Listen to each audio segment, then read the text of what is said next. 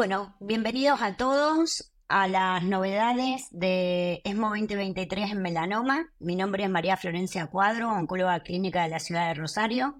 Estoy con el doctor Matías Chacón, oncólogo clínico de la ciudad de Buenos Aires. ¿Qué tal, Matías? ¿Cómo andás? Hola, Flor. ¿Cómo estamos? ¿Bien? Bien, todo bien. Bueno, em, podemos arrancar hablando de estadios tempranos, de algunas novedades, eh, que si bien no hubo muchísimo, te cuento cuál fue el ensayo clínico que uno de los que más me gustó a mí, em, que son digamos, los datos de respuesta patológica y análisis exploratorio del SOC 1801. Este es un ensayo clínico para recordar de qué se trataba de fase 2, de 300 y poco de pacientes, que incluyó eh, melanoma estadio 3, B a 4 clínicamente resecables y los dividió en dos ramas. En una rama hacían una adyuvancia con pembrolizumab eh, a dosis estándares de 200 miligramos cada tres semanas, tres ciclos. Lo operaban y después completaban 15 ciclos de adyuvancia con pembrolizumab. En la otra rama, el tratamiento de adyuvancia, que todos conocemos, cirugía y después 18 ciclos de pembro. Ya había datos del endpoint primario de este ensayo del año pasado, que es la sobrevida libre de eventos a 24 meses, donde la neoadjuvancia venía con el 72%, mucho más arriba que la adjuvancia con el 49%, entonces ya sabíamos que hacer neoadjuvancia era preferible en este ensayo clínico. Em, con baja toxicidad en ambas ramas, pero este, eh, las novedades es que se presentó, eh, bueno, los datos de respuesta patológica, ¿no? Em, para la rama de eh, neoadyuvancia tenemos una respuesta patológica completa que sería 0% de tumor residual en la muestra después de la neoadyuvancia del 38% y lo que se llama eh, respuesta eh, patológica cercana a la completa, que sería eh, del 1 al 10% de tumor residual, del 15%. Cuando juntamos estos dos datos da lo que llamamos respuesta patológica mayor, que da 53%. También se vio de que mm, la sobrevida libre de recaída a dos años tenía mucho que ver también con qué grupo, en qué grupo eh, eh, estaban los pacientes. Em, los pacientes que obtuvieron una respuesta patológica mayor eh, tuvieron una sobrevida libre de recaída a dos años del 88%, y cuando esto lo llevamos a RESIST, eh, tenemos una respuesta completa por RESIST del 93 y del 92 en respuesta parcial.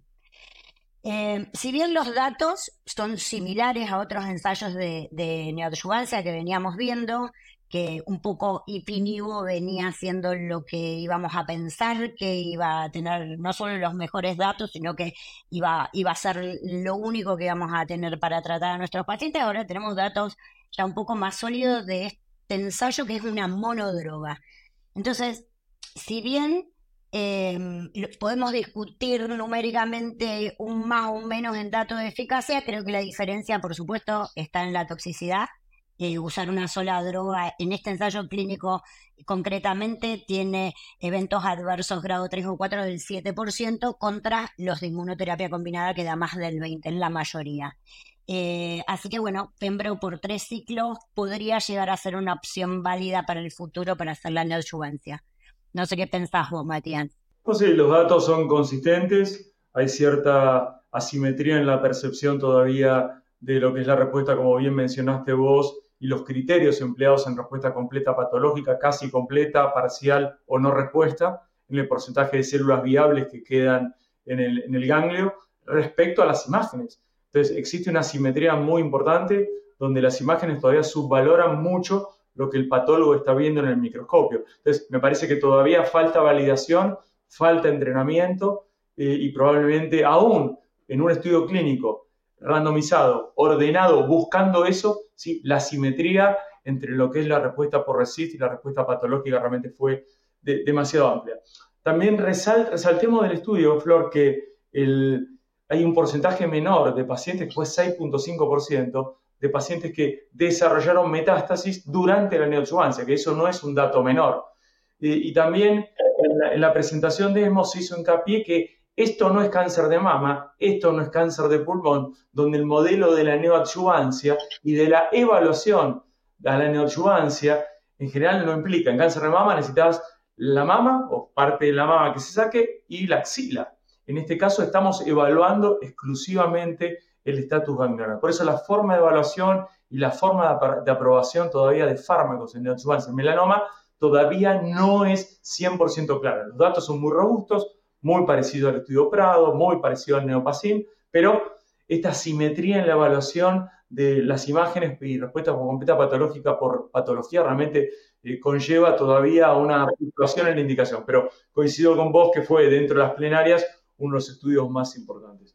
Siguiendo un poco la misma línea de enfermedad temprana, y que es lo poco que vos mencionaste que hubo en enfermedad temprana, hablar acerca del, del Keynote 942, que es estrictamente el estudio de la adjuvancia de estadios 2B a 4 con, con, la vacuna, la B940 de ARN mensajero, que es una terapia con neoantígenos claramente individualizados más Pembro versus Pembro. Considerado aquellos melanomas o pacientes con melanomas de alto riesgo. Entonces, este fue un estudio es muy interesante, fue presentado por Jeffrey Weber, que ya lo había presentado el año pasado, y es una vacuna de RNA mensajero con neoantígenos personalizados, hasta 34 números, que tardan más o menos, más o menos en hacerse la manufactura alrededor de, unas 6 semanas, y esto fomenta que las células T que reconocen estos neoantígenos conducen a respuestas antitumorales mucho más prolongadas y mantienen esta memoria con una capacidad interesante citolítica. Entonces, fueron una randomización 2 a 1, como dije, la vacuna más el Pembro durante 18 ciclos versus Pembro, 107 pacientes versus 50, y el objetivo primario era sobrevivir al libre de recurrencia. Ya se había presentado una diferencia significativa, esto era a 18 meses, y la diferencia de 18 meses a favor de la rama que recibía la vacuna fue de 78% de pacientes libres de recurrencia eh, respecto a 62%, una diferencia significativa desde el punto de vista clínico, con un hazard ratio de 0,56, o sea, una disminución del riesgo de la recurrencia del 44% a favor de la vacuna, más el pembro. La otra, el otro endpoint era evaluar la sobriedad libre de metástasis a distancia, que también fue estadísticamente significativa, una reducción de casi el 65%, y acá es donde se hace un poquito más de hincapié. La recurrencia a distancia es claramente menor en pacientes que han recibido la vacuna más el pembrolizumab. Otro de los objetivos que fue muy interesante es medir el, ctDNA, que no se midió en todos los pacientes, que también es importante eh, entender que en melanoma el ctDNA presente, por lo menos en estadios 2B a 4, que fueron los pacientes incluidos en el estudio, estaba presente, eran positivos en el 21% de los casos. No eran que todos los pacientes tenían ctDNA medible. Pero lo interesante era que aquellos pacientes que negativizaban molecularmente el ctDNA bajo la vacuna de pembrolizumab le iban mejor que aquellos que no la negativizaban. Entonces, son algunos datos, algunos biomarcadores que surgen de estos estudios clínicos hoy en día novedosos. Esta vacuna, realmente esta vacuna de Moderna, que también trabaja con MSD, eh, es realmente increíble desde el punto de vista metodológico y desde el punto de vista pragmático en base a, la teoría que tenemos acá en melanoma. O sea que realmente este estudio clínico muestra que una vacuna personalizada eh, específicamente contra neoantígenos también finamente dilucidados eh, impacta en la sobrevida de recurrencia y, e impacta fundamentalmente también la sobrevida de metástasis. Por lo tanto, creo que dentro de enfermedad localizada, los dos trabajos que mencionamos son los dos trabajos que tienen mayor interés. Y, con, y, con, y no agrega mucha toxicidad tampoco. No, la toxicidad grado 3, grado 3, 4 era 12% para rama vacuna más Pembro y 8% para la rama de pembrolizumab. Y todo manejable. Hoy en día el oncólogo clínico de toda Latinoamérica eh, tiene el manejo de las toxicidades habituales de los anti-PD1 y la vacuna tampoco llevaba o conllevaba una, una, una toxicidad diferencial. Así que realmente muy tolerable. Bien. Bueno, estos son los dos estudios más importantes que, definimos charlar de estadios tempranos. Con respecto a estadios avanzados, no hubo enormes cosas en lo que es el global. Eh, creo que melanoma apunta cada vez más al, subgrupo, como venimos viendo los últimos años. Eh, como que empezamos a usar medicaciones que eran para todos y para todos los tipos de melanoma y como decimos siempre, melanoma es súper heterogéneo, eh, no solo porque tal vez el luvial, el mucoso, el cutáneo, la acral, son todas diferentes enfermedades, sino que ya nos empezamos a dar cuenta de que también de acuerdo a los sitios metastásicos se ven las respuestas eh, diferentes a, determinados fármacos. Si bien hubo una que otra actualización de ensayos clínicos más viejos, como, como el Columbus, y, y que no vienen a cambiar nuestra práctica diaria, em, te cuento que a mí me, llamó la atención la cantidad de ensayos clínicos que se presentaron de metástasis cerebrales, lo cual me alegró muchísimo. Es un tema que a mí me encanta, metástasis cerebrales y mm, siempre contamos en, este tipo de congresos con un que otro póster y esta vez se presentaron en, los orales y eh, estuvo en discusión todo el tiempo mucho, mucho dato de estos pacientes que siempre decimos que son tan difíciles de incluir y que queremos estudiar. Em, bueno, por un lado se actualizó eh, los datos del SECONVID, que es un ensayo clínico de secuencia, eh, actualizaron los datos a cinco años de sobrevida y mostraron datos del subgrupo de metástasis cerebrales. Em, bueno, este es un ensayo clínico de fase 2, de primera línea de melanoma de RAF mutados, donde hay tres ramas y eligieron hacer una secuencia con encovini, encorafenib más minimetinib, que es un tratamiento dirigido combinado. La rama A se hace primero este tratamiento, se espera la progresión y después se hace ipilimumab más nivolumab. La rama B, exactamente la inversa. Ipinivo, se espera la progresión, encovini después.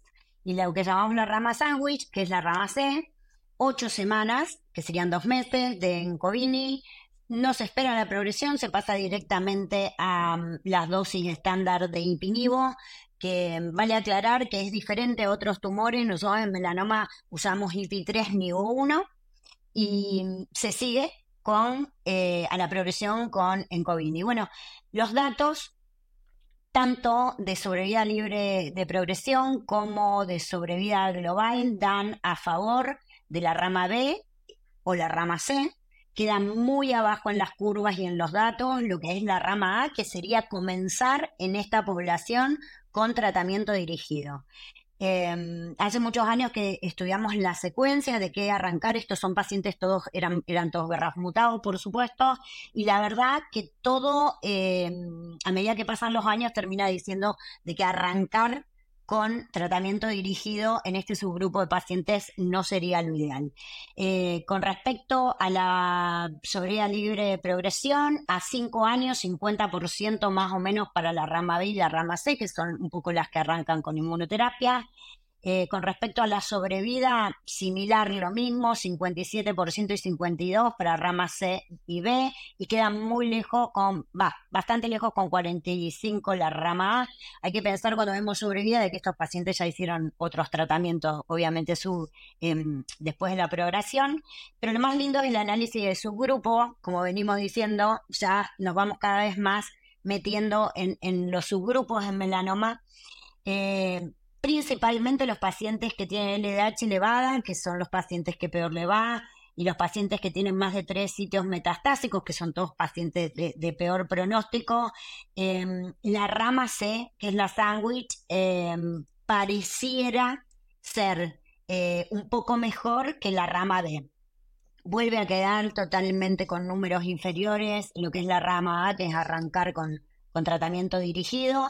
Los datos que tenemos para este subgrupo de pacientes con tal, tan mal pronóstico son altos, 60% de PFS a los 5 años para la rama sandwich, 65% de sobrevida para la rama sandwich versus 40 y pico para la rama B, o sea, LDH elevada, la rama sandwich sería el ideal. Pacientes con más de tres sitios metastásicos da un poco similar, dan 50%. Pero lo más lindo que estudiaron son los pacientes que progresaron con metástasis cerebrales, porque pensemos que estos pacientes cuando arrancan tratamiento no tenían metástasis cerebrales. Entonces se pusieron a ver un poco, hacerse la pregunta de cuál de estos tratamientos protege un poco para que estas metástasis cerebrales no aparezcan, todos los que hemos visto alguna vez pacientes con melanoma, sabemos que la metástasis cerebral es súper frecuente en este, en este grupo de pacientes y más si son BRAF mutados. Y bueno, justamente lo que se vio es que tanto la rama B como la rama C serían las que protegerían a que em, los pacientes tengan metástasis cerebrales en general y principalmente como primer sitio de recaída.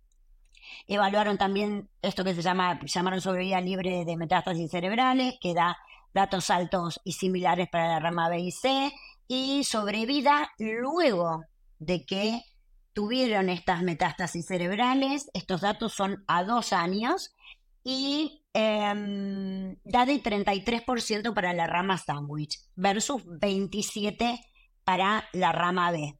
La rama A creo que ya no queda en discusión en, en, este, en este ensayo clínico, pero bueno, esto viene un poco, esto tiene mucho que ver con lo que venimos viendo ya en el consultorio, creo, porque venimos intentando aplicar los datos de metástasis cerebrales, de, de intentar arrancar siempre con, con Ipinivo y bueno, se, se refleja ahora en números también. Coincido con vos que la sobrevida libre de metástasis cerebrales es un endpoint muy interesante, que no, no, lo teníamos previamente porque los pacientes no vivían el tiempo suficiente como para, para poder discutirlo. Si bien algún dato, si buscamos en, en, en el arcón de las reliquias eh, de, de, algo no aprobado, que fue, por lo menos en nuestro medio, no aprobado por la comunidad científica, que es la triple combinación, el Inspire 150, uno de los endpoints era el tiempo de la recurrencia cerebral. Y, llamativamente la triple combinación era mejor, o sea, hacer terapia dirigida más inmunoterapia, eh, era mejor que hacer solamente eh, terapia dirigida. O sea que tenemos evidencia indirecta también por otros estudios que empezar con inmunoterapia superior, que tiene ese efecto protector. En ESMO se habló mucho este año también de lo que es el cerebro como un sitio no protegido, tiene, es un sitio diferente respecto al resto de la circulación. Fue una charla muy interesante de, de, Dahmer, en lo que hace hincapié un poco lo que es la inmunología o la inmunogenicidad que tiene el cerebro y la inmunoprotección respecto a los melanomas. Pero, pero coincido con vos, creo que este análisis de subgrupos de metástasis cerebrales mostró una, un diferencial claro, aún en un estudio donde esa, esa línea del sándwich parecía atractiva, en este caso, salvo aquellos pacientes que tenían TMB elevado o un mutado, eran pacientes también con un beneficio también adicional de empezar con la inmunoterapia. Así que coincido con vos, que son pacientes súper seleccionados, ¿sí? pero se gana más tiempo también a la metástasis cerebral, como vos hiciste hincapié en esto, eh, iniciando también con inmunoterapia. ¿Qué otra cosa viste en el cerebro que te llamara la atención ¿sí? respecto a lo publicado? Ya sabéis que estaba publicado el Checkmate 204 o el ABC, donde son estudios hiperseleccionados, seleccionando pacientes con lesiones cerebrales chicas y pocas. Obviamente que esos pacientes uno infiere que les va a ir mejor, pero ¿qué otra cosa viste que te llamara la atención? Bien, les cuento rápido, rápido, rápido tres cositas más. Un ensayo clínico, eh, NIBIT eh, M2. Eh, primer ensayo clínico, fase 3, ¿sí? Eh, donde evaluó Ipinivo como una de sus ramas de tratamiento. Presentó datos a 7 años. Este ensayo clínico eligieron pacientes con metástasis cerebrales, pero asintomáticas, solamente pacientes asintomáticos. Y los trataron en primera línea. Entonces, probaron una rama que la llamaron A con fotomustina, una rama que la llamaron B con ipimafotomustina y una rama C con ipinivo. Muy poquitos pacientes, ¿sí? Veintipico de pacientes en cada rama. Eh, lo que tiene de bueno es que antes estamos todo el tiempo hablando de ensayos clínicos fase 2, este es un fase 3, con pocos pacientes y viene un poco a darle la mano a todos los, los datos que tenemos de Ipinigo en el sistema nervioso central, porque Ipinigo da mejor en todo, en tasa de respuesta intracránea, en duración de respuesta, en PFS, en sobrevida, una sobrevida eh, de mm, a 7 años del 43%. ¿sí? Son pocos pacientes, pero viene un poco también a, a corroborar que en pacientes asintomáticos, hay que hacer hincapié en la palabra asintomáticos, y Pinivo eh, no hay duda de que es el tratamiento de elección.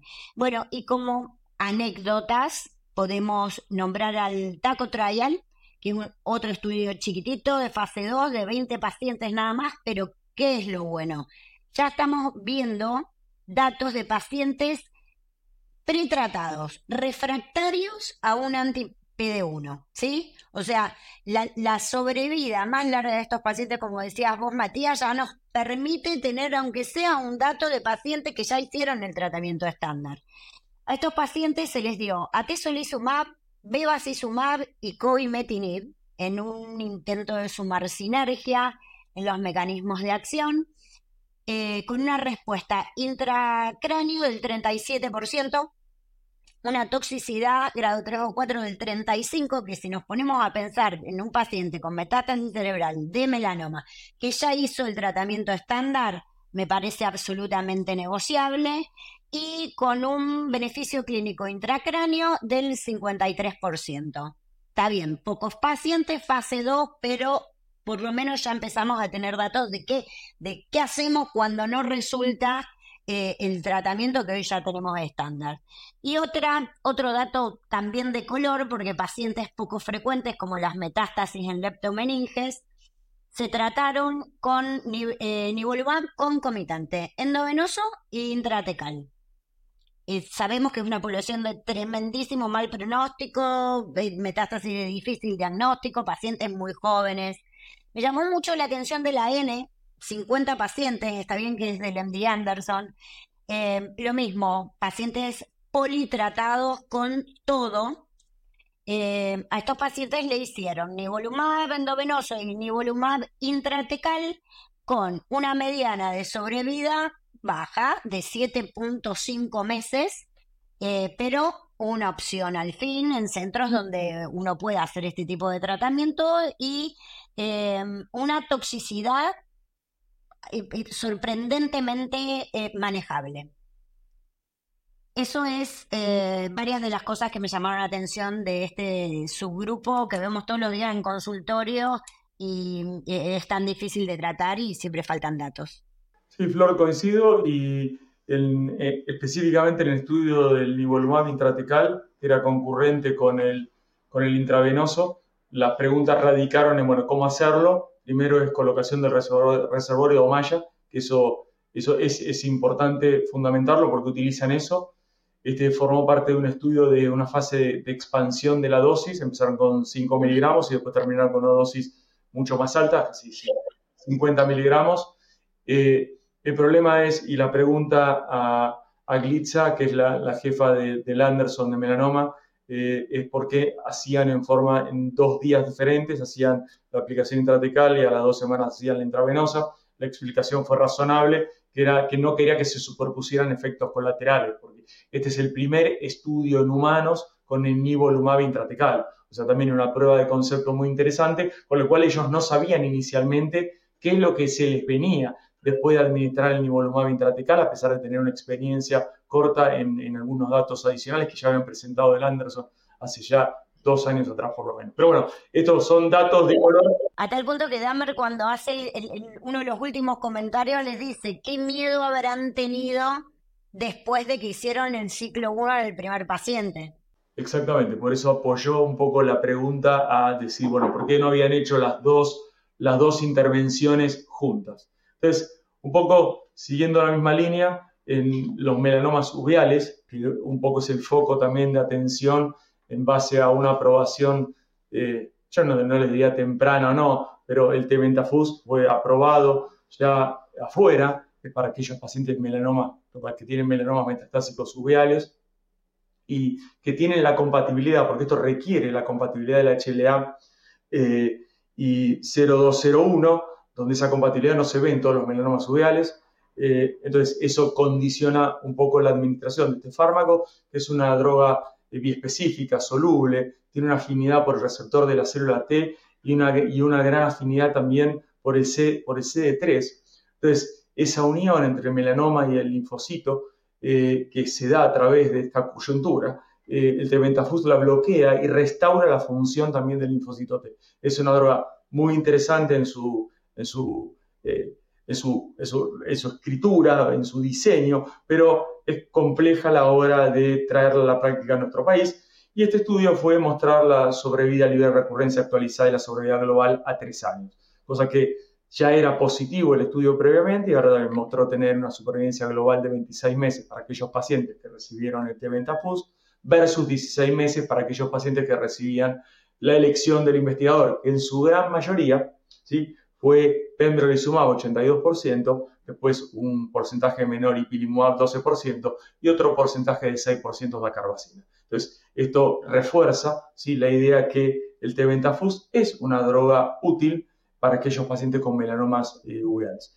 Y yendo un poquito por la misma línea, por la misma línea, creo que es uno de los estudios más, más interesantes que también fue a plenaria, es en pacientes con melanomas uveales, independientemente de la compatibilidad o incompatibilidad de, HLA 0201, eh, se, se presentaron los datos interesantes de eficacia de dos drogas. Uno es el darovasertib más el crisotinib. La primera es una molécula que es un inhibidor potente de la proteína quinasa C. Ustedes saben que las mutaciones más comunes en el melanoma uveal son aquellas mutaciones que se presentan en el gen GINAC o en el gen A11 y esa, esa activación, esa mutación de esos dos genes desencadena un aumento en la señalización de la proteína quinasa C. Entonces, dar una droga inhibidora de proteína C, en este caso el darovasertib, más el crisotinib, que el crisotinib es una droga que se emplea como inhibidora del MET, eso lo conocen de cáncer de pulmón, y en los melanomas uveales habitualmente, los metastásicos, tienen amplificación del CIMET. Entonces, combinaron estas dos drogas orales, una 300 miligramos cada 12 horas del darovasertib y 200 miligramos cada 12 horas del crisotinib, y llamativamente se trató en población muy pretratada, es un estudio fase 2, es una corte de expansión, y encontramos que la tasa de respuesta es muy significativa, casi del 45% en pacientes con primera línea, que es un número muy grande. ¿sí? Acuérdense que el estudio anterior de este Metafus, la tasa de respuesta era del 9%, un número corto y bajo. Esto es 45% en primera línea y en segundas o líneas ulteriores era cercana al 30%. Por eso Claramente es muy interesante esta combinación de dos fármacos orales con toxicidades manejables y, también con un dato interesante porque también vieron y midieron el ctDNA, circulante y la reducción clínica, tanto por tomografía por criterio RECIST como la disminución del DNA circulante, también fue correlativo. Aquellos pacientes que respondían por DNA también respondían por RECIST. Por lo tanto, creo que es un escalón más en una patología infrecuente como los melanomas uveales.